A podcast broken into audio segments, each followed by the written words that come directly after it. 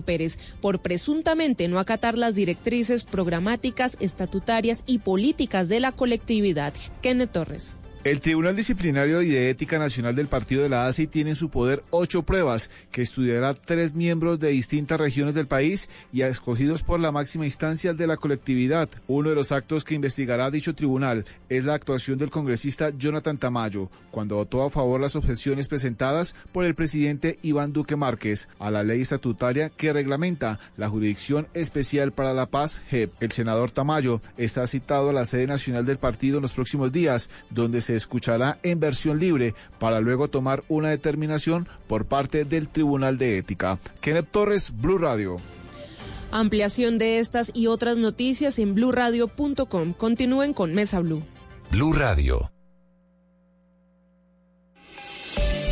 El aceite de palma 100% colombiano es natural, es saludable, es vida. En Blue Radio son las 8 de la noche. ¿Aceite de palma colombiano? Sí, el que es 100% libre de grasas trans. No cambia el sabor de tus comidas y es natural porque viene directamente de su fruto. Conoce el aceite de palma colombiano. Es natural, es saludable, es vida. Reconócelo por su sello y conoce más en lapalmaesvida.com. Aceite de palma 100% colombiano. Una campaña de Fede Palma con el apoyo del Fondo de Fomento Palmero. Son las 8 de la noche. Aquí comienza Mesa Blue con Vanessa de la Torre. Bienvenidos a Mesa Blue. Hay una generación entera de jóvenes que son entre niños y adolescentes y que sin duda hacen parte del futuro pues de Colombia y del mundo entero, que nacieron ya bajo el concepto de tecnología. Es una generación entera de digitales que nacieron con un celular en la mano, que nacieron viendo televisión de una manera distinta, comunicándose de una manera distinta, porque nosotros pues más o menos estamos ahí como, la nuestra es como una generación medio aprendiendo, luego viene otra que todavía tiene un poquito de digital, un poco no, pero la verdad es que estos que se llaman los centennials, pues son jóvenes que nacieron con un computador en la mano, con la China aquí al lado, con el mundo convertido en nada, muy chiquitico, con unas ambiciones distintas, con unos proyectos de educación distintos. Bueno, vamos a tratar de comprender en el programa de hoy qué son los centennials, en qué se diferencian de los millennials, en qué se diferencian de la generación X, Y, de los baby boomers, de todo esto que los sociólogos tratan de comprender profundamente, pues porque ese es el futuro del planeta, en manos de ellos, de los centennials, de los que vienen y seguramente los que debe haber otro nombre para los que vienen detrás de ellos, pues está el futuro de la humanidad. Carlos Alberto Rodríguez es psicólogo, es director de la organización Creer Group,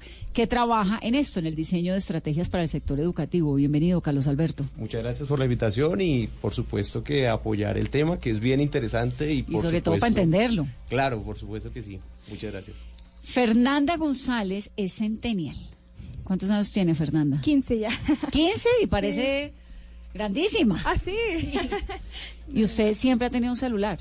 Claro, yo creo que los centennials, como ya lo has mencionado, somos una generación que nace prácticamente con las herramientas tecnológicas todos los días, como parte de nuestras vidas, ¿no? Podría decir una experiencia propia que veo incluso a los bebés eh, y que me cuentan, pues, que ya tocan las pantallas de la televisión como Con pensando que es touch, ¿no? ¿Usted alguna vez se ha leído Claro. un libro en papel? Claro que sí, claro que sí. Bueno, ¿y un periódico? Claro, claro que sí. papel. Aunque por supuesto, pues en la actualidad tenemos muchas herramientas tecnológicas que nos lo facilitan y bueno, que lo hacen mucho más fácil mediante cualquier medio electrónico, ¿no?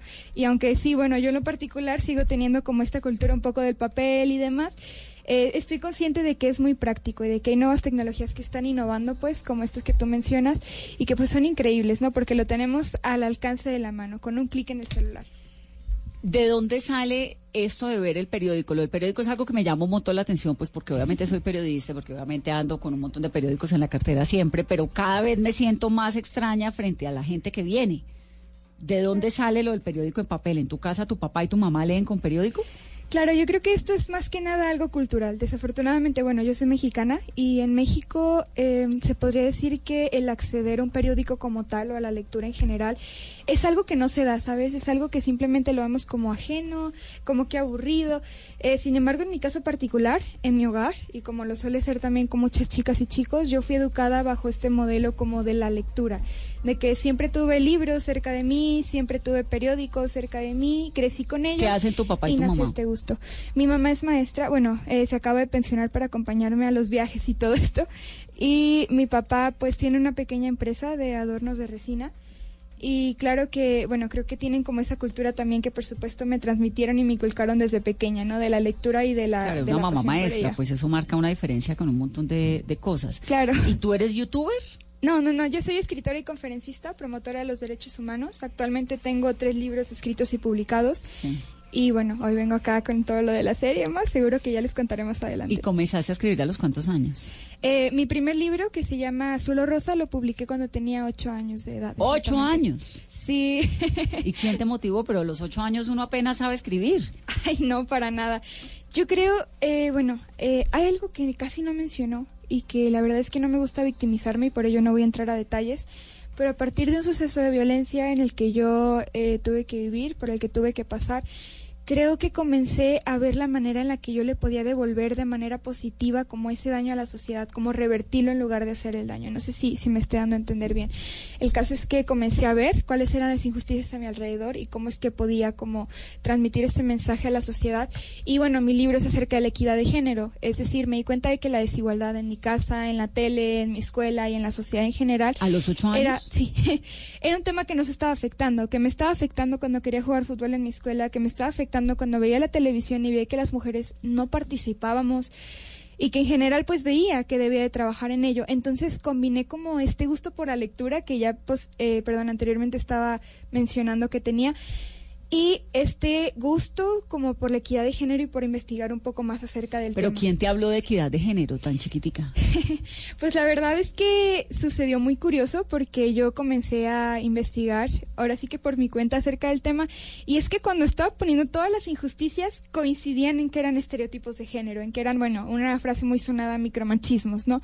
Y entonces como que hice toda esta recopilación de anécdotas y me di cuenta de que no era simplemente una injusticia, de que no era eh, nada más una serie de situaciones, sino que tenían un nombre y que era desigualdad de género y de que así como yo lo estaba viviendo en los ámbitos en los que yo me desarrollaba, también lo estaba viviendo en la política, también lo estaba viviendo en todas partes en, en donde, bueno. Y además me- México, pues Colombia también, pero la mexicana es una sociedad bien machista. Claro, sí, sí, ¿No? sí, sí. Y es algo cultural, es algo de estereotipos culturales con los que crecemos, que normalizamos y es muy triste realmente, es muy triste. Pero fíjese, Carlos Alberto tiene 15 años. Claro, por Es supuesto. que así son. tiene que, y tiene que pegarse al micrófono. Y tres libros, pero así son, digamos, lo que encuentra uno con estos eh, adolescentes, porque ya es un adolescente de 15 años, es eso, que les pasan un montón de cosas por la cabeza, son súper eh, contestatarios, ¿no? Le, le contestan a uno, le dicen, le, todo el tiempo lo están poniendo a pensar. Yo tengo una hija que no, pues es esa generación, es muy chiquitica, y en un momento me toca decirle, ay, no, no, no, porque sí, punto, mi amor, porque sí. Y ya. Pero es claro. eso. Están en un momento ideal, digamos que el acceso a la información, a la tecnología, eh, digamos que la posibilidad de conectarse, la visión de mundo que tienen, pues es- evidentemente va a garantizar y posibilitar que ellos tengan mayor facilidad para poder comunicar proyectos como este. Digamos que es, es bellísimo escuchar su historia y ver cómo la transforma a una oportunidad de vida. Entonces me parece que digamos que los centennials tienen hoy esa, esa gran digamos connotación. Y se suma algo y es que tiene una característica es que eh, sí o sí quieren triunfar, quieren ser exitosos. ¿Qué es el éxito para los centennials? Yo es la plata, es el poder, es la cantidad de likes que puedan tener en las redes sociales, es ser mamá y papá. Yo creo que ese último de pronto estaría un poquito a, a discusión para los centennials, porque pues digamos que no superan los 18 años y el tema de ser papá o mamá, digamos, no es una prioridad. Pero a diferencia de las otras generaciones, el tema del dinero no es su prioridad, está el poder primero, porque ellos reconocen que si hay poder, hay fama y eso es consecuencia de, digamos, de, o lo que va a traer como consecuencia Pero el dinero. poder lo ven como poder político, acceder Poder a cargos de poder o poder de qué. poder influenciar Sobre en el campo demás. que domina. Entonces, eh, para ellos es fundamental. Digamos que los millennials recibieron de sus papás eh, eh, una, digamos, como una premisa y es eh, estudia lo que te haga feliz, pero es importante formarse, profesionalizarse, acceder a, oportunidades. Digamos que esa era una afirmación que ellos le transmitieron a sus hijos. Los, ¿Pero digamos que las- estudian? Eh, los millennials sí, pero muchos no lo que querían. ¿Los millennials? Sí, claro. Y los y, lo- y- y los digamos que los centennials? centennials hoy que, que hicieron, ellos se, se dieron cuenta de hacer realidad y son más prácticos. Dijeron, oiga, ¿para qué me voy a desgastar cinco años estudiando, otros tres de repente haciendo un posgrado, si yo necesito avanzar mucho más rápido? Ellos entonces optan por, digamos, ser autodidactas, eh, por buscar información, por acceder a medios, digamos, que les permitan eh, decantar esa información y que sea mucha más, más práctica y cercana O sea, poca academia. Eh, es un poco la tendencia y ese es el lado, digamos, que hay que analizar, porque hay mucha deserción, en, digamos, en la vida universitaria.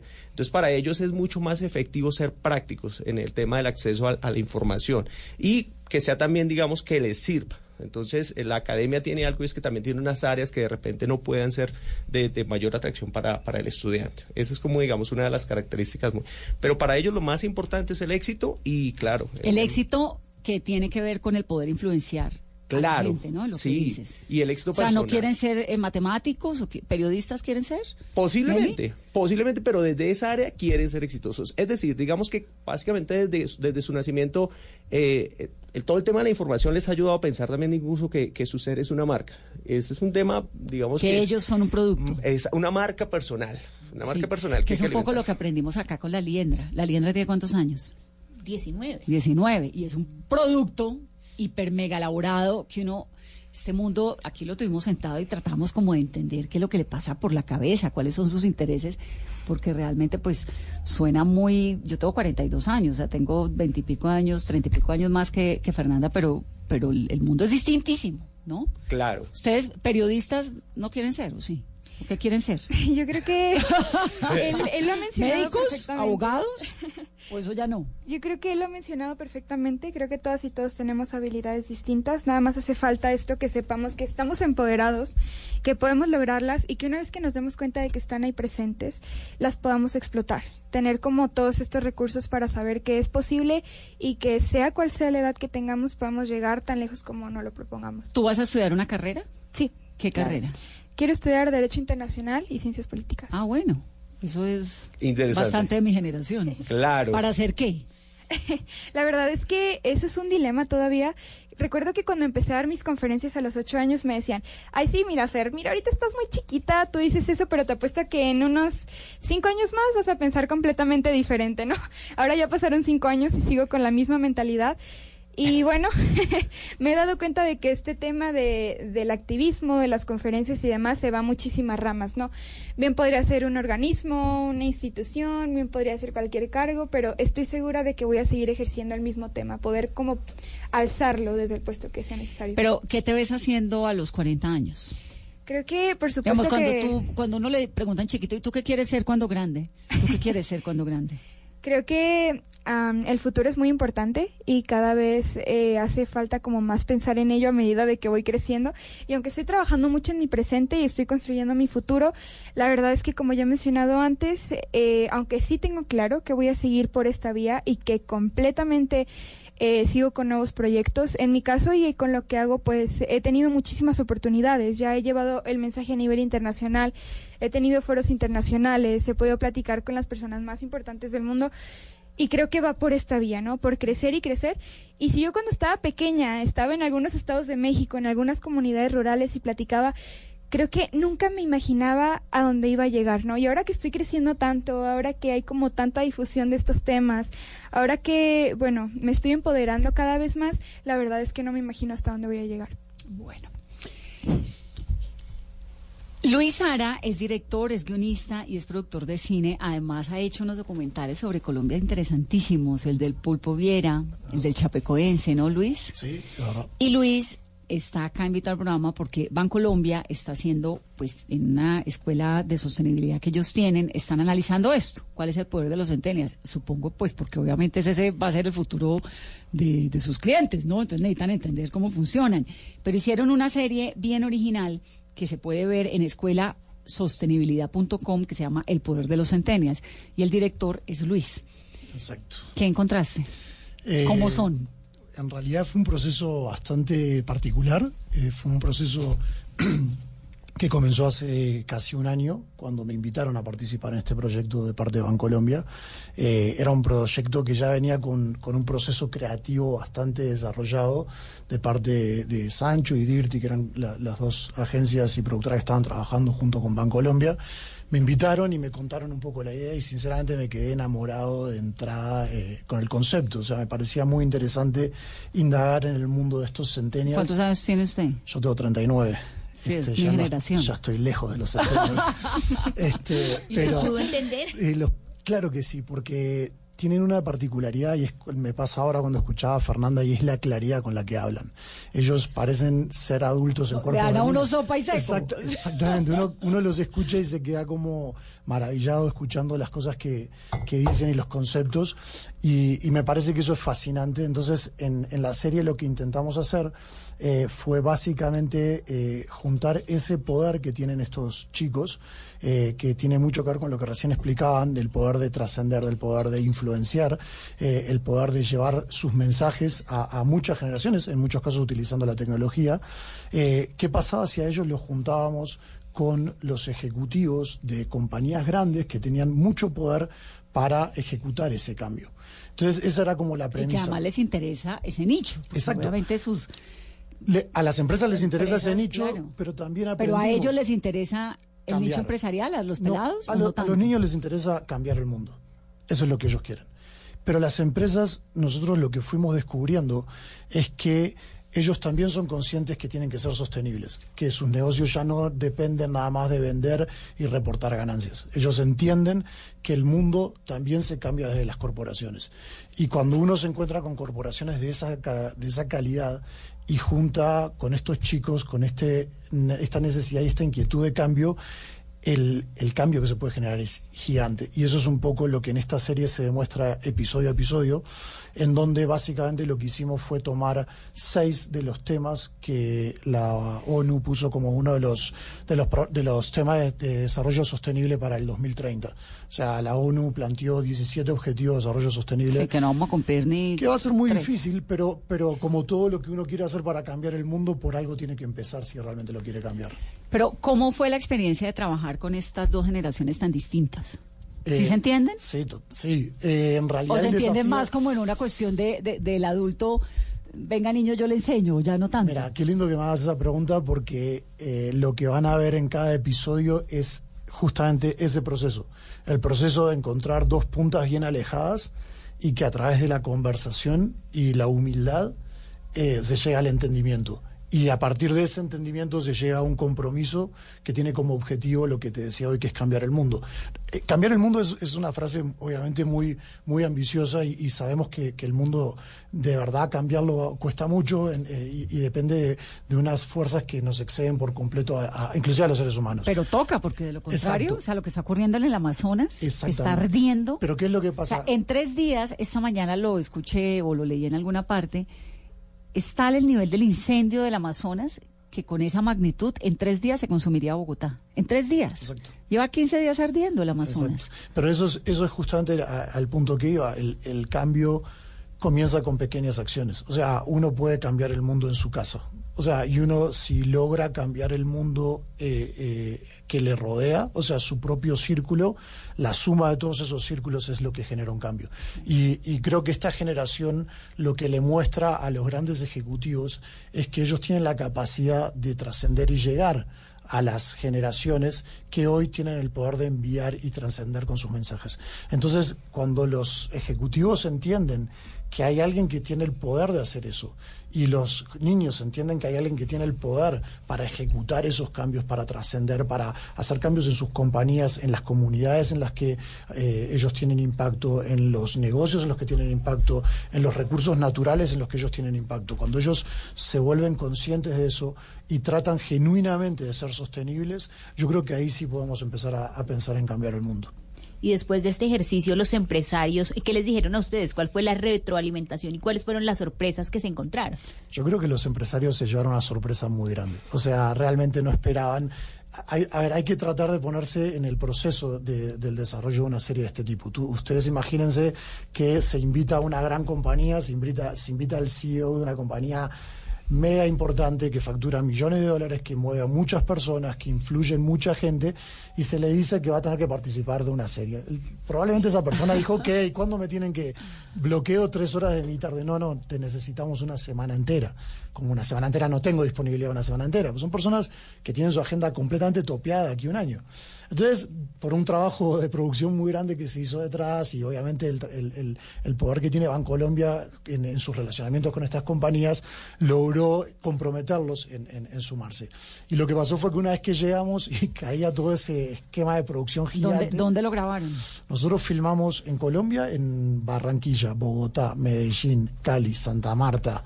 eh, filmamos en Guatemala, filmamos en Panamá y filmamos en Los Ángeles. O sea, Wow. es una serie que viajó por todas las ciudades ¿Cuánto importantes. tiempo? Estuvimos filmando casi cuatro meses.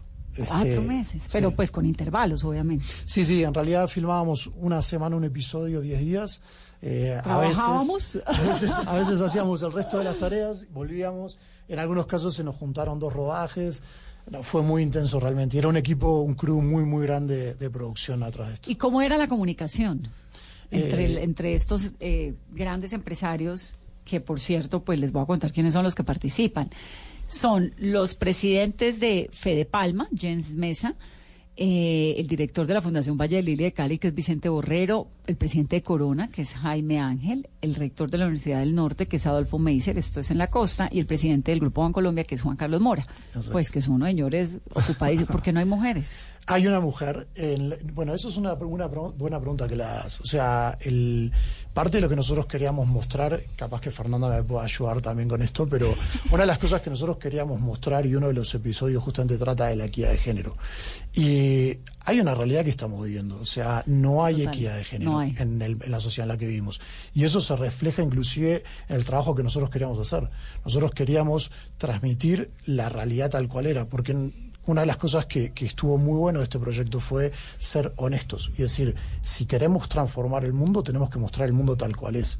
Y cuando empezamos a buscar, sí tenemos mujeres, obviamente que las hay, hay Fernanda es de la parte de los Centennials, tenemos a No, Dora. las empresarias tenemos- pero no, la verdad es que los hombres son los que manejan el mundo del poder. bueno, pero por ejemplo en el grupo, en el episodio que se trata lo de Bancolombia, nosotros estuvimos en Panamá con la presidente del banco eh, que es parte del grupo Bancolombia, de, que estuvo, eh, que dirige la, la oficina de Panamá, o sea el banco en Panamá, eh, que es una ejecutiva muy muy importante. Y es más fácil trabajar con mujeres, ¿o no? eh, bueno, yo particularmente me siento muy cómodo trabajando con mujeres. Eh, creo que, que hay una, una definición que es muy simple cuando uno se plantea esos, esas discusiones y es, uno no puede prescindir de la mitad de la población del planeta. Es tan fácil como eso. O sea, mujeres y hombres somos dos géneros que tenemos diferencias, por supuesto, biológicas, pero que ante lo importante es que ante las oportunidades y ante la ley y ante los derechos seamos exactamente iguales.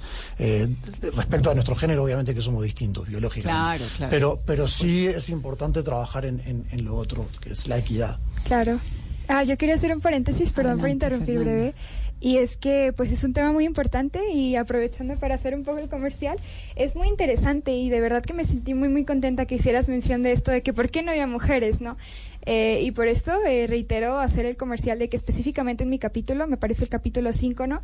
Eh, Juan Carlos Mora, presidente de Bancolombia, eh, y yo hicimos un compromiso muy, muy importante que tiene que ver mucho con esto del empoderamiento de mujeres en puestos muy altos. Y bueno, espero que lo vean porque de verdad que creo que a partir de ahí que se comprometiera, que casi me lo firmara y que yo le a dije voy a volver y mujeres". voy a ver resultados no, sí. y en ese sentido, digamos, obviamente las mujeres pues nos hemos abierto un espacio muy importante y poco a poco ahí vamos y creo que la generación nuestra rompió lo que Hillary Clinton llama ese techo de cristal y les hemos abierto el camino a la generación tuya. Sin duda, así como las mamás nos abrieron el camino a nuestra generación, o en particular a la mía. Pero pues sí hay, sí hay eh, una diferencia en los cargos de poder, en los puestos de la política, porque históricamente ha sido así. Entonces un poco como que el mundo se va acomodando, ¿no? Lentamente va acomodándose y las mujeres pues en la medida en que más estudiamos, más salimos, más cosas hacemos, pues más posibilidades de, de lugares de poder tenemos. Son, ¿no? son, son costumbres y culturas que, que Que se va arrastramos desde cambiando, hace, desde hace siempre. Es siglos. que las mujeres estamos votando hace menos de un Exacto. Y- siglo. Y, lo que está Claro. pasando en apenas 30 años, Es eso es una revolución. Y ojalá eh, todos los hombres, y lo digo como hombre, entendamos que no, no tiene que haber ni siquiera lugar a la discusión. O sea, es absurdo pensar en, en que uno u otro tienen eh, más o menos derecho para a- acceder a esto o lo, Lo que pasa es que tenemos un asunto de tiempo que es muy complicado porque es que las mujeres nunca dejamos de ser mamás. Y yo creo que eso sí, digamos, uno, uno se la pasa eh, metiendo que el, el- el marido, el padre también tiene que ser papá, pero también tiene que, digamos, que las tareas de la casa hay que dividirlas. Yo creo que- Pero eso es una tarea muy compleja porque uno, no importa lo que haga, no importa cuán exitoso sea, cuánto trabaje, la política, lo- eh, yo me la paso entrevistando ministras y siempre les pregunto lo mismo, ¿usted todavía se encarga de lo que hay en su casa No, de y- comida esta noche? Cada vez menos, pero sí, pero, Pero- llama siempre a decir, "¿Cuál- ¿qué hubo que hay de comida? Si no se encarga la mamá, que se encargue el papá. O sea, Claro, el, tra- el- va cambiando. el trabajo, El cambio el tiene cambio que- tiene que ir por ese lado. O sea, nosotros tenemos que entender que, que criar, yo tengo dos hijas y, y ¿De cuántos me ocupo años? de nueve y de seis años. Este, y por supuesto que cada uno en su familia debe decidir libremente y según las aspiraciones que cada uno tenga de desarrollo profesional, que es particularmente lo que tú mencionas, o de desarrollo personal, lo que cada uno va a decidir en a- como un acuerdo en esa pareja. Después hay otros temas, parejas, familias que no tienen a los papás separados y todo, en donde entran otras complejidades. Por supuesto que quien tenga al hijo en su casa va a tener menos tiempo para ciertas cosas, pero yo creo que lo más importante y algo que aprendí en este episodio que filmamos, que justamente trata sobre la equidad de género, es que lo primero es entender qué quiere la mujer. O sea, equidad de género no es simplemente decirle, bueno, a partir de ahora tenés más tiempo eh, para dejar a tus hijos en otro lugar. O sea, eso es una conversación que se tiene que dar en el núcleo de cada familia, pero lo que pasa es que para eso hay que cambiar lo que Fernanda muy bien explica, que son los micromachismos. Los hombres tenemos que entender, y las mujeres también, que en las pequeñas acciones, en los pequeños gestos, en colaborar en la casa con las tareas que tú no- misma mencionaste recién, no tendrían que ser tareas de la mujer. Sí, Esas son tareas, punto. ¿Quién las hace? Es lo que tenemos que cambiar. Tenemos que acostumbrarnos a que no es. Claro, pero le toca, pero a las mujeres nos toca también cambiar ese chip. Por supuesto. Porque es que esta obsesión de siempre estar pendientes de lo que hay de comida en la casa, de que la niñita y el niñito hagan, ¿no? Yo creo que eso está cambiando muchísimo. O sea, yo creo que no somos conscientes del cambio que se está dando hoy día, porque creo que estas nuevas generaciones, sobre todo los, los centennials, directamente no aceptan eso que antes era una manera. Nosotros, nuestras generaciones intentaron cambiar. Ellos están cambiando directamente. O sea, Pero ellos... en- en- lo eh, están ellos- haciendo verdad. Este es el status quo, es otro. O sea, Sí. aquí empieza la realidad. Centennials, millennials, estamos tratando de comprender las generaciones que vienen. Esto es Mesa ¿Quieres tener un matrimonio de ensueño? ¿Vivir una experiencia en el camino de los enamorados? ¿Mostrar las últimas tendencias de moda en pasarelas y showrooms en un lugar que lo tiene todo con más de 90 mil visitantes diarios? Haz que tu marca sea parte de Bogotá de Boda. Llámanos al 318-354-4043 o ingresa a bogotadeboda.com. Atrévete a dar el paso. Invita a Caracol Televisión y Blue Radio.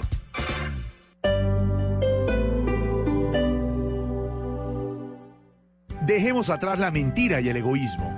Seamos honestos para que Colombia sea 100% solidaria. Te invitamos a que el próximo domingo 25 de agosto dibujes en tu cuerpo o en una camiseta tu valor más humano y sal a la gran caminata de la solidaridad. Descarga la app Caminata Digital, disponible en App Store y Google Play. Apoya Grupo Energía de Bogotá, Fontur, Corporación Autónoma Regional, Transmilenio, Instituto Colombiano de Bienestar Familiar, Ministerio de Cultura. Participa Alcaldía Mayor de Bogotá. Te amo Bogotá. El Teatro Mayor Julio Mario Santo Domingo en coproducción con la Ópera de Colombia presenta El Barbero de Sevilla de Rossini con la Orquesta Filarmónica de Bogotá 21, 23 y 25 de agosto. Compre ya sus entradas a través de primera fila o en taquillas del teatro. Apoya Bancolombia y Caracol Televisión. Invita Blue Radio y Alcaldía de Bogotá. Más información www.teatromayor.org. Código PLEP VSF 207.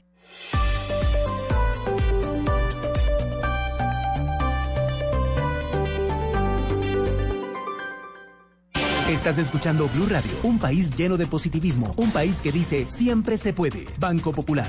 Gracias a los profesores que siguen estudiando para compartirnos todo su conocimiento. Y a los pensionados que están listos para explorar el mundo y compartir más tiempo en familia. Para ellos que saben que siempre se puede, tenemos tasas preferenciales en los créditos de Libranza Presta Ya Banco Popular. Solicita tu crédito Presta Ya en todas nuestras oficinas. Banco Popular. Somos Grupo Aval. Vigilado Superintendencia Financiera de Colombia. Todos tenemos un reto, algo que nos impulsa, eso que nos hace levantar de la cama todos los días, un sueño que nos lleva al límite y nada más importa. No importa el dolor, ni la frustración, no importa el tiempo. Un reto que es a la vez nuestro combustible y nuestra obsesión. Porque nada se consigue de la noche a la mañana. Este es mi reto. ¿Cuál es el tuyo? Pasta Sonia, sabor y energía que te hacen mejor. Trabajamos pensando en usted. Regresamos con Mesa Blue. Estamos hablando hoy de los centennials. Así como Carolina que casi casi que casi casi clasifica. Fernanda, hijos. ¿La generación suya es una generación que quiere tener hijos? ¿O cómo se ve en la vida de pareja, en la- el futuro familiar? La verdad es que yo particularmente como centennial eh, no tengo mucha información acerca de ello directamente porque yo podría decir que se ve bien, que no estoy muy segura todavía, pero pues es algo que me gustaría hacer. Más sin embargo, pues tengo amigas que dicen que no, tengo amigos que dicen que sí, creo que actualmente es muy Pero no es eso, un ¿no? asunto prioritario, ¿o sí? No, no es un asunto prioritario. Creo que hoy en día incluso, bueno, se está prolongando como incluso las edades en las que están teniendo como todo este tipo de, eh, de acciones, de tener hijos y demás, porque creo que le están dando un poco más de prioridad a los estudios, a finalizar una carrera, a tener un trabajo fijo y ya posteriormente dedicarse pues un poco más a la vida familiar y demás, hasta donde yo sé, ¿no? Pero claro que es algo que completamente me he inventado, no, no, pues podría mencionar, claro, en experiencia propia, sin ninguna estadística ni nada, pero pues a lo que he escuchado yo creo que va por ahí esta línea, ¿no? A mí Que me gustaría, agregar, ah, perdón, que me gustaría agregar algo que, que me parece que es importante y es la, cuando las, las compañías o las personas o los centennials, ustedes los periodistas, eh, toman conciencia del poder que tiene cada uno en sus manos, que son distintos. Tú tenés un micrófono que te escuchan decenas de miles de personas todos los días. O sea, eso es tener poder, eso es, eso es poder generar un cambio. Eh, lo que, por ejemplo, hace Bancolombia, siendo una compañía que sería mucho más fácil comunicarse con sus clientes de otro lado y tomar el compromiso de crear una escuela de la sostenibilidad, que es un concepto que, que es mucho más amplio que la serie que que sería como eh, la bajada de este año. Pero el año pasado tuvo otra bajada y ahora Sí, quieren tendrá es otro. un- Es, es- es unos- es una serie de estudios que ellos van haciendo Exacto, año tras año es a ver crear- cómo es que es el potencial del futuro que viene. Y es asumir el rol de decir nosotros, en este caso Bancolombia como compañía, decide eh, tratar de influenciar a la gente mostrándoles y, y- y haciendo un aporte genuino. Me parece que cuando nosotros nos volvemos más genuinos y más honestos, eh, repito, desde el lugar que nos toque ocupar, a mí como director o como realizador o como escritor, a Fernanda como conferencista, a ti como periodista, a un banco como banco, lo que sea, creo que ahí es donde se puede empezar a, a hacer ese cambio del que hablábamos recién. Pero fíjate que todas las empresas grandes están en lo mismo. Todas están cambiando la manera de hacer publicidad, porque entonces ya ahora lo hacen a través de, de ¿cómo se llama? Los influencers. Ya hay- han cambiado la forma de relacionarse con la gente. Sí. Es que cambió el mundo de la comunicación. Están viene, estudiando, tratando de comprender qué es lo que viene, ¿no? Porque las, la gente está cambiando, porque Claro. los consumos están cambiando. los medios. Claro, medios yo puedo decir que recientemente tuve una experiencia muy, muy chida y de hecho la quiero mencionar, chida, ¿Muy como qué? decimos en México. Chida. Muy chida. Buenísima la buena. experiencia. muy buena. Es que estuve participando, eh, no sé si ubican una revista que se llama El. Claro que sí, El Bueno, eh, tuvo una colaboración con la marca Nike de tenis, ropa deportiva y demás, eh, precisamente en el Día de la Mujer, en donde me incluyeron como eh, haciendo una sesión introduciendo una nueva línea de Nike. Eh, precisamente porque se mencionaba que ya no queremos como para el Día de la Mujer flores, que queremos fortaleza y que ya no se están usando modelos de caras bonitas, no, sino modelos inspiracionales. Y creo que queda completamente con este concepto de que estamos cambiando, de que ya estamos innovando con la manera en la que ejercemos Sí, la los paradigmas. Hoy hay unas, Sí. hay unas maravillosas en, en Instagram, etcétera, que son unas, mo- unas mujeres eh, modelos también. Y es algo así como mujeres reales, una cosa así, no sé. Y entonces salen en bikini llenas de celulitis y de gordos y entonces son divinas. Y uno dice, claro, es que yo soy igual. Ahora, la generación mía creció con un estereotipo tipo eh, eh, eh, Cindy Crawford, fuertes. ¿no? Que era perfecta. Y luego Kate Moss, que era una flacuchenta raquítica. ¿Cuál es el, telo- el estereotipo de la belleza femenina o de lo que toca ser bello en la generación tuya? No, pues es exactamente como lo has mencionado. Yo también, por supuesto, que soy usuaria de las redes sociales y formo parte de este promedio. Y cada vez más me doy cuenta de que ya se aceptan mujeres que tienen manchas en la piel. ¿no? Incluso ya el desfile de Victoria's Secret, eh, ya, pues hasta donde yo sé, ya ha desaparecido, pero recuerdo que habían incluso metido una modelo, no recuerdo muy bien su nombre, pero que ya tenía vitiligo, o sea, que tenía manchas en la piel y eso era algo inaceptable antes, eso- ¿no? eso Era visto nuevo. como raro. A nosotros no nos tocó, a nosotros nos tocó competir con la modelo de Victoria's Secret. Claro, claro. Y de hecho, de eso hablábamos mi mamá. De eso hablábamos mi mamá y yo ayer, de estas Con modelos, ¿no? Claro, pero fuera de ello, fuera de ello, pues yo también, eh, por supuesto, me ha tocado ver por parte de marcas importantes, marca de ropa que yo uso todos los días, eh, y bueno, eh, que son muy, muy influenciadoras sobre las niñas y sobre los estereotipos de bellezas que, que pueden llegar a tener. Y por supuesto que se ha visto una diferencia, se ha visto que ya hay aceptación de todo tipo de colores de piel, de cuerpos, sin importar qué, y eso en verdad que ha sido un gran, gran avance. Importante una cosa, equidad de género es también que esos estereotipos cambien para los hombres también. Claro. O sea, porque los hombres también están acos- las mujeres A- están a acostumbradas Brad Pitt. Exactamente. Pero, pero es que, por supuesto que, que todas esas personas que, que han mencionado, sí, son hermosas y está clarísimo. Y pueden pero creo que el- el- lo que hay que cambiar es entender que la belleza es otra cosa. O sea, lo que físicamente Que nos creo que es lo que lindo- pasa con esta generación. Exactamente. O sea, lo, lo que físicamente es lindo es lindo, está claro y puede ser según estereotipos. Como tú dices, cuando uno, yo filmé en Fiji, por ejemplo, y, el estereotipo de belleza en Fiji es completamente distinto a que tenemos aquí en, estos países. O sea, para allí una mujer que, tenga lo que nosotros le diríamos sobrepeso, para allá es símbolo de abundancia, de una cantidad de cosas. Y, cuando te lo explicaban la gente de- del local y lo conversabas, decías, qué estúpidos que somos los seres humanos, o sea, cómo nos regimos por cosas. Claro. Pero yo creo que lo que sí es universal es lo que es lo que está dentro de las personas. O sea, eso es lo que nos hace diferentes. O sea, eh, y, y basta con, con sentarte a hablar con una persona y escucharla y, y conectar en su mirada. ¿Y lo tienes o no lo tienes? Exacto. Y ahí es donde cada uno define lo que es el, el otro nivel de la belleza y el otro estereotipo. Pero eso es más de ahorita, porque es que a nosotros, a mí me tocó Cindy Crawford. Totalmente. Claro. Eso es de ahora. Y era pero, como- creo, pero creo que nuestras generaciones también lo estamos ahí hay un entendiendo. reto. Y, Claudia Schifter, ¿no? Entonces, O sea, lo- los centennials y los millennials son una generación más consciente, pero hay un reto para ellos muy grande. Y es lo que estás haciendo, es ser más consecuente. Porque los millennials son una generación de consumo masivo, ahorran menos, gastan más. Entonces, si realmente queremos un cambio en el planeta, debe haber también una conciencia frente, es decir, una consecuencia con los actos que estamos desarrollando. Si eso no se da, digamos que ese pensamiento de, de transformación va a ser muy difícil que se logre. Sí, ser coherentes. Exactamente, esa coherencia es muy, muy importante. ¿es una generación más coherente para todo, para la protección medioambiental, por ejemplo, también? Yo ¿O creo, no de- depende. Digamos, si mi, si mi interés, por ejemplo, son los animales, pero específicamente el perro, pues mi lucha va a ser pero no por todo el medio ambiente en general. O sea, ahí, digamos, la conciencia va a abrirse un poco más y esa reflexión debe ser un poco más global, porque esta es la generación que más especies ha visto desaparecer. Claro. Eh, el, el gasto que se ha dado en temas de recursos es muchísimo mayor. Están Entonces, viendo los, la desglaciación, Exactamente. están viendo desaparecer los páramos, están Eso viendo los ha hecho a arder ellos. el Amazonas. Además, una generación que ha escuchado carne. políticamente que hay recesión o crisis. Entonces, ellos tienen Están que también teniendo a- a Trump y a Bolsonaro. no tienen, digamos, el bolsillo que tenían los millennials de sus papás, que sí, digamos, que generaron uno, un- una estabilidad mucho mayor, de repente tenían o, o alcanzaron unas pensiones que les permitían una calidad de vida mucho mayor. Ahorita, digamos que eso se discute un poco, si realmente se va a dar, si eso, si eso, si, si eso va a, a te- a tener la tendencia que tuvieron los millennials, eso va a cambiar un poco. Entonces, para ellos, digamos, el tema de adaptarse es sí o sí necesario.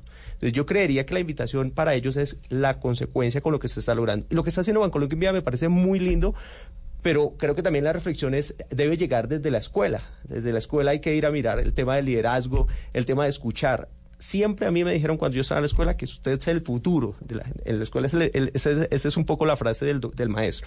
Hoy ella nos está mostrando que ellos ya son el futuro. Es decir, aportan, es, eh, dan conocimientos, son generadores de experiencias y eso es muy bueno. Entonces, la escuela también ha tenido que adaptarse a ese estudiante que no es pasivo, sino que ya construye el conocimiento. Y el docente pasa a ser también un asesor más. Bueno, y esto además con un ingrediente y es el Internet, porque nosotros nos tocó enciclopedia. Por supuesto. Y en algún momento el computador ya grandes. Pero- Es la comunicación en sí. Creo que igual algo de lo que tú dices que es importante es, tú hablas de que cada uno tiene como sus áreas de interés y en esa área de interés es como que tratan de impactar. Pero eso, eso, es, eso es muy importante, porque Claro. en la medida en la que eh, empezaron a hablar del plástico, probablemente el plástico le importaba a un sector.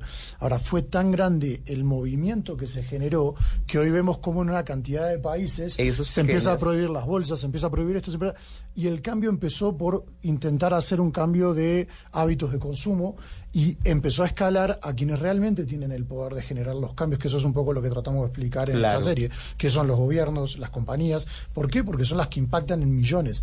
Entonces, cuando esas dos cosas se juntan, ahí es cuando el plástico empieza a desaparecer. Ahí es cuando eh, empezamos a proteger el agua. Ahí es cuando no aceptamos que se haga minería a cielo abierto de forma irresponsable. Ahí es cuando todos empezamos a alertarnos y a no permitir que se haga. Cuando, es cuando empezamos a, a no aceptar un chiste machista. No, y O eso sea, sí, si el chiste machista ni No, ya, racista sí, no se acepta, en nuestra Se da. generación se daba. O sea, hoy día no- un niño no lo permite, lo ve como malo, lo mira de reojo. hacen sanción social los niños. Eso, sí. eso es muy claro, eso, es- eso sí es muy notorio en la escuela. Y no solamente las niñas, eso sí es transversal a los Le da uno la sensación de que viene una generación pues mucho más inspiradora, ¿no? Es que levanta la mano y dice, oye, eso no está bien. Pareciera. Y a futuro el cambio, lo que va a pasar es que si estas generaciones hoy, que tú lo hablabas en un términos de economía, de poder adquisitivo y todo, tal vez en el corto plazo se necesitaba una generación que estuviera dispuesta a invertir sus propios beneficios en beneficio de las generaciones futuras. Y yo creo que estas generaciones lo que están haciendo es decir, tal vez a mí hoy no me importa el dinero. Si el cambio se da, en el futuro el dinero va a ser los mayor para todos. los- Claro. los, los centennials. Los centennials. Fíjese que eso sí es bien interesante. Ellos están dispuestos a bajarse del confort, es decir, del auto, para montar en bicicleta. Por apostarle a ese. Oye, eso sí quieren aportar. Digamos, ¿El lujo les interesa? sí les interesa, pero también les interesa la experiencia. O sea, porque ellos no vivieron como nosotros, por ejemplo, que fuimos al campo a mojarnos, a experimentar. Entonces, ellos sí quieren vivir esa experiencia. Entonces, les interesa el lujo, pero también le dan valor a la Y experiencia. si es coherente. Claro, O sea, mira, si el lujo o sea, viene de la mano con la coherencia. O sea, ellos no van a querer tener algo con lo que su discurso se puede contradecir. O sea, no les interesa el hotel de cinco estrellas en Nueva York. le lo puede interesar, negociar. le puede interesar. No, claro. Yo creo que a todo el mundo le va a gustar un hotel cinco estrellas, a todo el mundo le va a gustar estar en el Caribe tirado en una Pero, playa. por favor. Pero, el tema es que hay que cuidar esa playa para que exista, hay que hacer que las compañías sean sostenibles para que vos puedas trabajar en una, te puedan pagar y puedas ir a- de vacaciones al, a un hotel en Nueva York. O sea, creo que ahí Sí, es donde además el mundo lo tienen ahí, ¿no? Porque a diferencia de uno que empacaba y se iba de backpacking, pues, a recorrer el mundo, y esto era la odisea, ¿no? Sí, claro. La odisea no es como ir para la India. Bueno, esto de la India era lejísimos. No, hoy está, No. hoy está muy cerca. Hoy en día se van tres días a la India a dar una conferencia o a charlar a una reunión de youtubers a, a- a Sri Lanka. Y Sí. decías algo muy interesante, el peso. La China. Nosotros fuimos una generación Corea que está ahí. viajamos, viajamos con una maleta pesada. Hoy, un centennial es perfectamente puede irse con su maleta de mano y darle la vuelta al mundo. O sea, son sumamente prácticos y es admirable. O sea, uno, digamos, mi esposa empaca una maleta pesada y pa- para una conferencia que tenía, yo no utilicé la mayoría, pero, pero cargué más de lo que... Entonces, no, él Yo puede no- ir muy práctico. Yo no Y te cuento cómo cosas- estoy viajando hoy en día. Hay Nos- cosas nos muy interesaría interesantes. Voy en fíjate que- reversa. Alguna vez fui backpacker. Mira que hay una cosa muy Ahora digo, bueno, pero ¿y si pago las dos moletas en el avión? ¿Por qué no las voy a llevar? ¿Yo no se las voy a cargar? Hay una cosa muy interesante de los centennials y es que ellos están recuperando el tema del voluntariado. No hay como el amor de un voluntario. Nosotros tenemos un grupo de liderazgo de jóvenes, niños entre los, entre los 12 años a los 17 que están en grado 11 y se reúnen todos los viernes de 2 a 6 de la tarde. Eh, muchos llegan a pie porque están en, en- en la avenida Jiménez, ahí en un colegio, y se reúnen a compartir experiencias de liderazgo en un programa que se llama Misión Antivirus. Y, y, o sea, uno, es- uno se admira de ver lo que hacen con pocos recursos. O sea, el amor de un voluntario trasciende cualquier cosa. Que eso, digamos, en el ambiente corporativo a veces tiene mucha tranca. No es que no hay recursos, que no nos aprobaron el presupuesto, que no se puede, No, no, es que además muy las- lejos. no, pero es porque además es que el sistema financiero y la sociedad colombiana no está hecha para ayudarle a la gente que ayuda. Exactamente, eh, sí, esa es la otra. Hay una, hay una duda muy grande sobre el, el voluntariado, qué es lo que se está llevando, qué político está detrás, quién se está ganando los fondos de las donaciones, quién se está robando la plata de los que donan. Eh, ¿no? eh, Como entonces, hay, ah, hay un chip ahí por su- maligno, que lamentablemente. rodea todas esas causas y que si nosotros, las generaciones que preceden a los centennials, no hacemos ese cambio que hablabas hace un momento, desde la casa, desde la escuela, desde, la, desde el comportamiento que tenemos en sociedad, pues ellos finalmente van a terminar también acomodándose un poco a esos sistemas y en 10 años miraremos si eh, el cambio fue fuerte o sencillamente se adaptaron y, y, si- y se insertaron en, en- en- digamos, en, lo, lo que hablamos del estatus. Entonces, eso, eso, es- eso hay que analizar. Pero hoy por hoy ellos están empoderados, tienen información, eh, se adaptan muy fácil, son recursivos y eso va a permitir que puedan lograr unos cambios interesantísimos que hay que analizar. Y Fernanda, por ejemplo, no hemos hablado cómo se comportan los centennials en el amor, en las relaciones interpersonales, son individualistas, cómo funciona. Porque creo que también ha habido un cambio ahí. La verdad, yo solo he tenido relaciones pues de adolescentes y creo que eso no ha cambiado al paso de las generaciones, cositas que pasan, pues experiencias de la vida, pero en lo particular, eh, bueno, eh, puedo decir que es un poco extraño en mi caso porque yo estudio en el Centro Ocasional para Altas Capacidades, que es la primera escuela en Latinoamérica para niñas y niños con altas capacidades pública. Y bueno, por ejemplo, mi exnovio, que, eh, bueno, anduvimos por ahí algunos meses, eh, bueno, su- eh, perdón, él estaba como en todo lo de robótica, era campeón internacional, había ido que a Japón, había ido a Alemania, Australia como en dos meses, entonces era como que también se movía mucho y yo también viajo mucho por las cosas que hago. Entonces era como de de vez en cuando te hablo por mensaje, ninguno de los dos asistía mucho a la escuela, entonces era nada más como una decoración más que realmente. ¿Cómo se conocieron? En la escuela, en, la, la escuela. escuela. Sí, era mi compañero de clase porque él también estudiaba en este centro para altas capacidades. Y bueno, como los dos estábamos mucho de viaje y demás, pues fue... Otra relación que tuve fue con alguien que no era de México, era alguien de Japón. Y lo conocí porque estudié un tiempo en Canadá.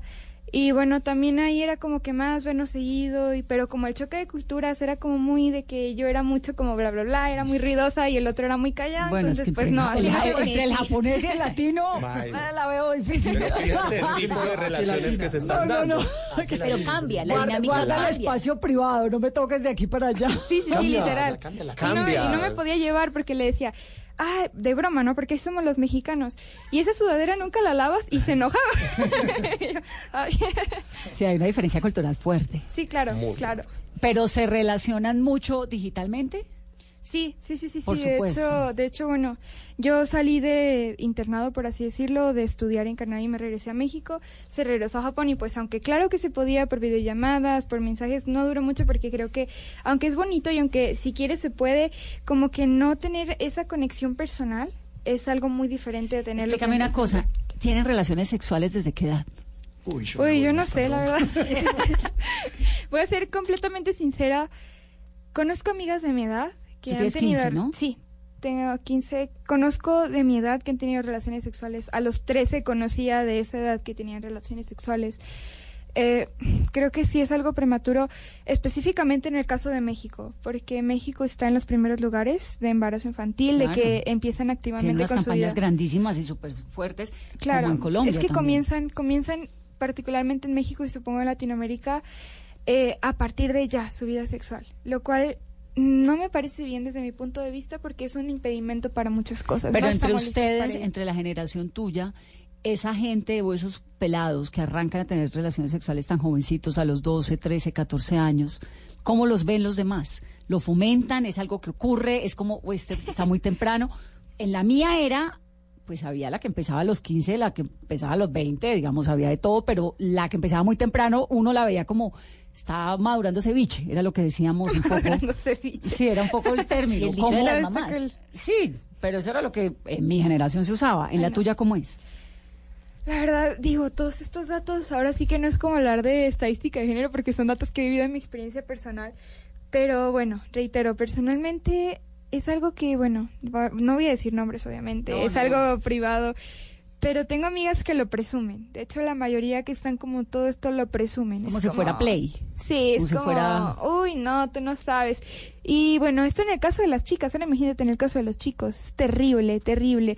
Un chico en algún instituto besa a una chica y ya dice que, que pasó otra cosa entre ellos, ¿no? Y se ¿De- lo dice a todo el mundo. Y ahora años? imagínate, desde los 12, desde que empieza la secundaria hasta que hasta que empieza. Pero esas cosas, esas cosas, perdón que interrumpa, pero yo creo que esas cosas ¿Quieres contarnos tu experiencia? No, no, no.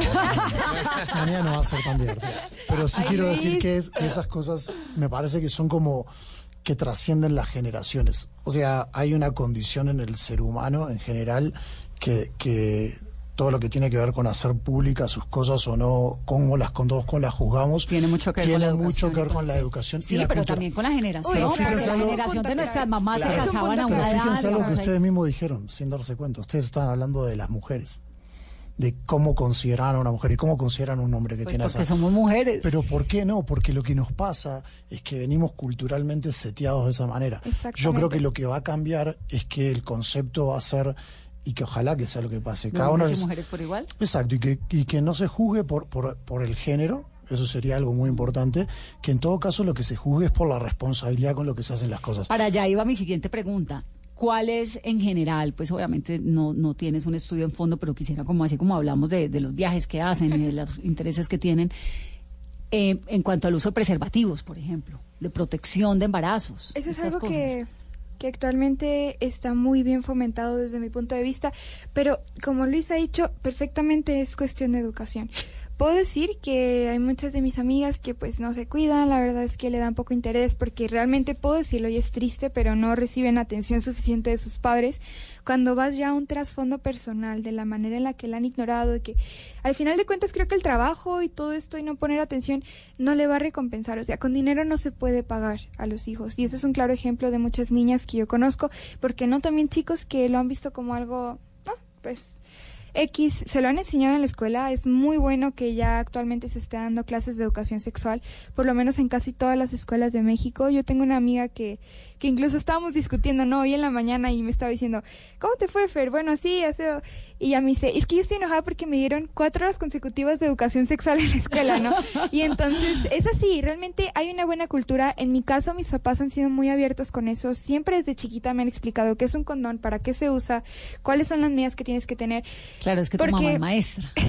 Eso es Creo que importante. es necesario saber que, bueno, eh, por este lado, ¿no? Que esto depende de la educación, que es bueno y que es malo.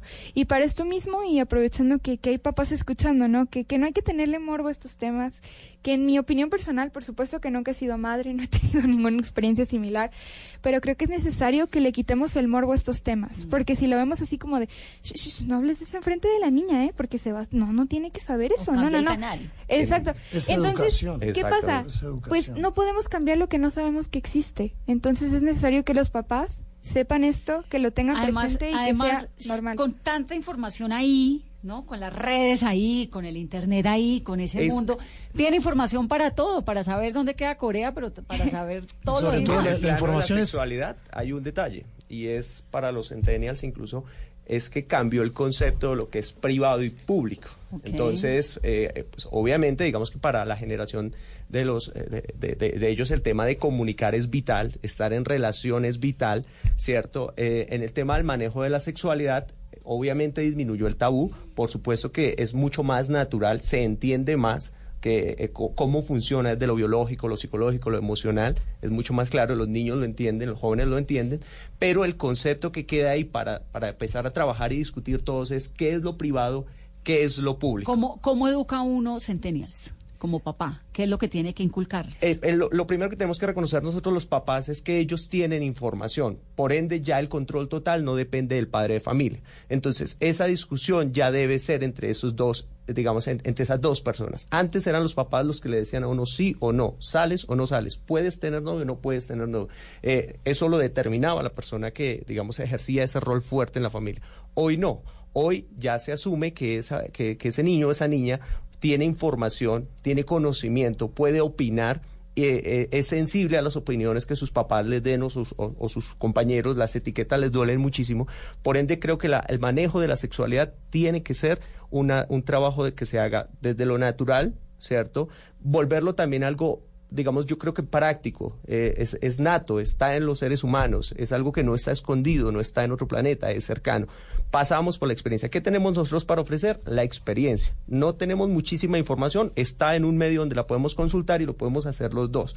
Pero sí la experiencia la tengo yo como papá. Entonces me puedo basar en esa experiencia para poder hablar con él sin caer en que el pasado fue mejor, sino tratar de aportar. Hay algo, hay algo importante que, que tiene que ver con, me parece, con la privacidad en términos generales. Y, y en tanto en la privacidad como en la sexualidad, como en todo, me parece que lo importante es entender las consecuencias. Yo, por ejemplo, con mi hija de nueve años, eh, que tiene una, está fascinada con una plataforma que es TikTok, o sea, que es una plataforma en la que hacen videos musicales eh, editados y todo. Entonces ella todos los días me pide si puede poner sus videos públicos. Entonces mis conversaciones con ella son, ¿para qué querés que sean públicos? ¿Qué es lo que estás buscando? O sea, ¿quién querés que te diga que, que te pongan un like o no te pongan un like? Entonces yo le explico, y le digo, tú no te puedes dar, tal vez sos muy chica para darte cuenta que de repente estás poniendo un video en el que se ve tu casa o se ve tu ropa o se ve lo que sea y tal vez eso no es algo que tiene que ser público. Y cuando empiezan los niños y los jóvenes a entender lo que son las consecuencias de sus acciones, tanto a nivel sexual como puede ser simplemente mostrar un video de uno o lo que tú ponías el ejemplo de, de alardear con una situación de que pasó en otra persona. Creo que esta generación es mucho más consciente de eso de lo que fue la nuestra y, y los millennials. O sea, creo que esta generación empieza a entender de que no hay que enviar una foto por, por WhatsApp eh, eh, íntima. Que puede haber consecuencias. Porque, porque justamente vio una generación anterior que por inexperiencia lo hizo y sufrió muchas Y nos consecuencias. pasaron cositas. Exactamente. Entonces ellos entienden hoy y porque nosotros les enseñamos. Les decimos, mira, si haces esto, te puede pasar esto, que eso sí es grave. Entonces, eso mismo trasladado, me parece a mí, a cualquier concepto que tenga que ver con educación en general, desde la educación sexual, la educación personal, el trato hacia las personas, hacia los animales, hacia el otro género, todo eso en su conjunto es lo que nosotros deberíamos de trabajar los jóvenes adultos, los más adultos, con los centennials. Y ellos lo que nos tienen que enseñar a nosotros es cómo eso puede impactar con las nuevas tecnologías. Me está quedando una pregunta ya para despedir. El tema de las guerras y los conflictos en el mundo, ¿les interesan, les importan?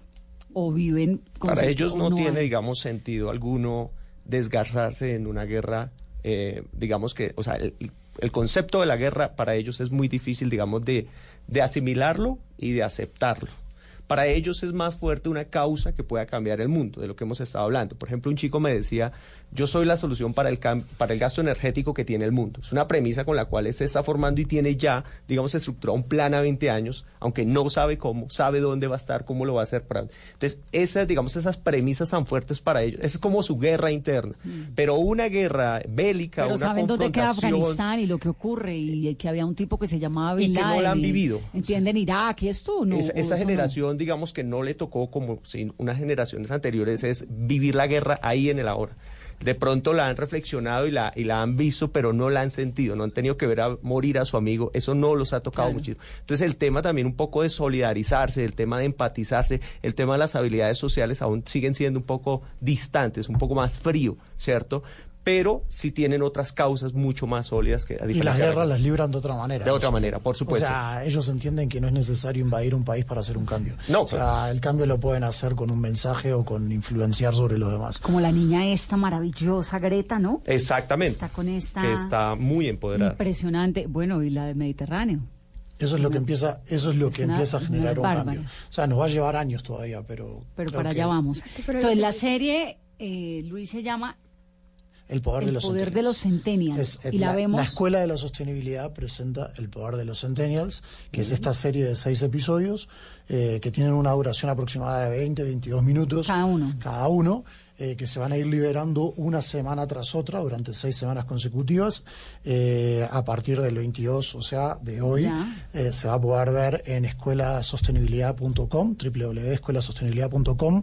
Lo van a poder ver de forma gratuita a todos los colombianos eh, y realmente los invitamos a, a introducirse en ese mundo porque yo creo que estos episodios en cada temática los van a invitar a reflexionar. Es, no solo van a ver acción, sino que también los van a, a- a invitar a sentarse a pensar sobre esa temática y sobre todas las otras temáticas que involucran a la sostenibilidad. Chévere. Sí. Y usted se lo gozó.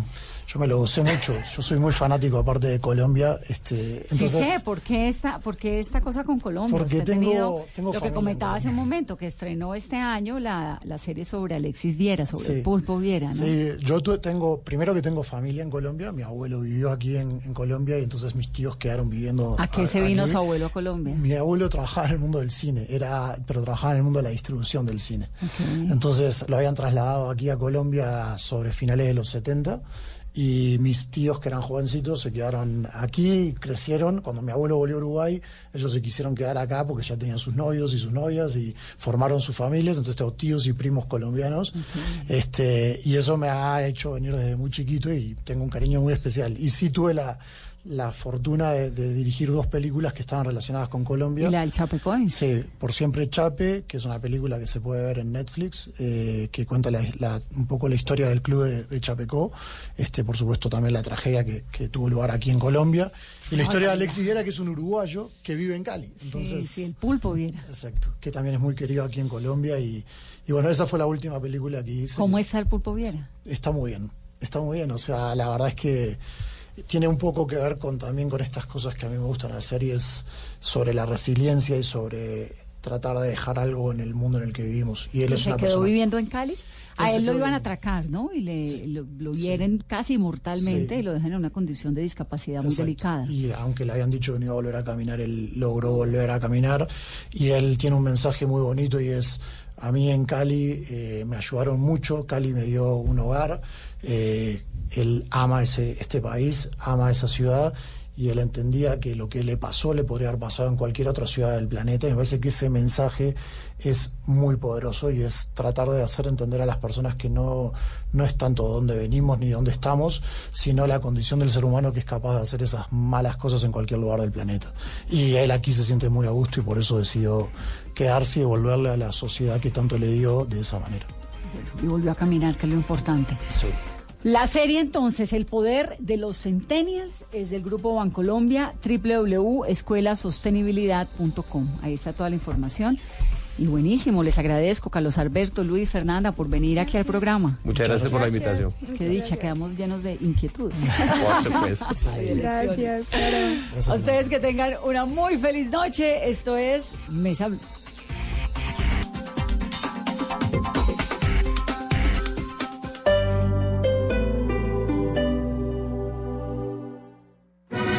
Teatro Mayor Julio Mario Santo Domingo en coproducción con la Ópera de Colombia presenta El Barbero de Sevilla de Rossini con la Orquesta Filarmónica de Bogotá 21, 23 y 25 de agosto. Compre ya sus entradas a través de primera fila o en taquillas del teatro. Apoya a Bancolombia y Caracol Televisión. Invita a Blue Radio y Alcaldía de Bogotá. Más información www.teatromayor.org. Código PLEP VSF 207.